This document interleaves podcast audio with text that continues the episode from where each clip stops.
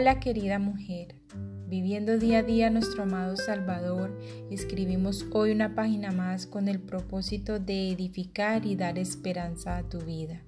Quiero bendecirte y darte la bienvenida a una reflexión más aquí en Diario de una Mujer Cristiana.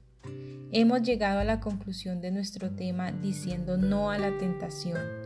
Después de haber analizado cada una de las tres oportunidades en que el enemigo intentó seducir a Cristo, quiero concluir con lo siguiente. La tentación del Señor Jesucristo es el gran ejemplo para nosotras de que podemos decir no al pecado.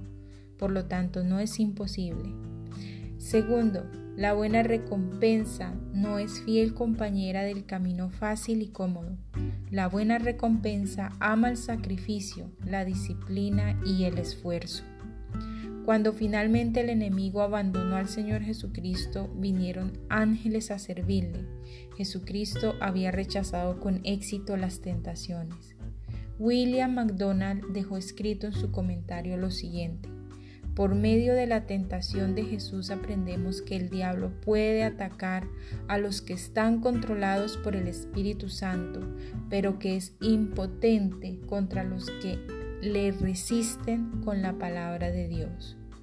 En la introducción recalqué que nuestras armas no son materiales ni físicas, sino espirituales, y de hecho es así.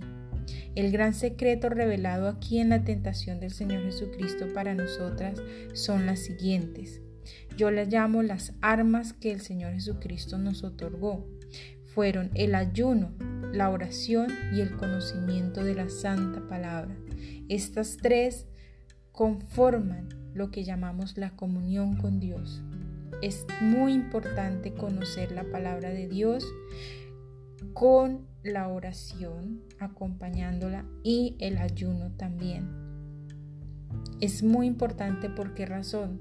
Porque el enemigo conoce la palabra y se la sabe de memoria desde el primer verso del primer capítulo de Génesis hasta el último capítulo de Apocalipsis y el último verso.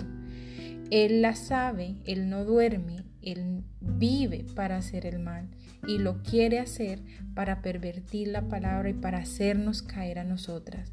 Y si Él lo sabe, Él sabe la palabra, la aprende, la memoriza, mucho más nosotras lo debemos hacer.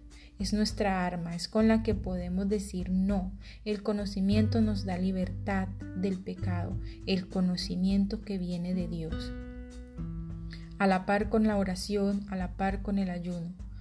Estas tres herramientas son muy importantes, queridas mías, y enfoco y puntualizo mucho en ellas, porque es la vida del cristiano, es el alimento del cristiano, es la fortaleza del cristiano. Dios a través de la oración nos reconforta, a través del ayuno nos alimenta y a través del conocimiento de su palabra nos fortalece. Nunca olvidemos eso, amadas. El que conoce es sabio, el que conoce a Dios, el que quiere su sabiduría se vuelve sabio. Así que nunca dejen de leer la palabra, nunca dejen de orar y ayunen en cuanto sea posible. Isaías 59, 19 tiene una preciosa promesa para nosotras cuando estamos siendo atacadas por el enemigo. ¿Qué dice Isaías 59, 19? Dice, porque vendrá el enemigo como río, mas el Espíritu del Señor levantará bandera contra él. Qué aliento nos da el Señor a nosotras, sus hijas sometidas a prueba. Recuerda, amada, que todo lo que hay en el mundo, los deseos de la carne, los deseos de los ojos y la vanagloria de la vida, no proviene del Padre, sino del mundo.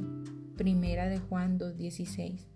Por lo tanto, despojémonos de todo peso y del pecado que nos asedia y corramos con paciencia la carrera que tenemos por delante, puesto los ojos en el autor y consumador de la fe, puesto los ojos en Jesús, el cual por el gozo puesto delante de él sufrió la cruz, menospreciando lo oprobio, y se sentó a la diestra del trono de Dios.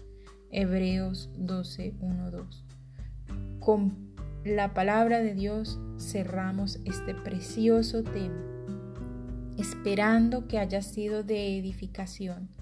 para que cada vez que llegue la prueba la tentación a sus vidas, se sientan fortalecidas y sepan a quién acudir. Acudan a Dios en oración, en, en ayuno y memoricen la palabra de Dios. Guárdenla en sus corazones como el tesoro más preciado de sus vidas. Con amor, Tania. Olson. Nos veremos en una próxima oportunidad con una reflexión más aquí en Diario de una Mujer Cristiana. Bendiciones mil.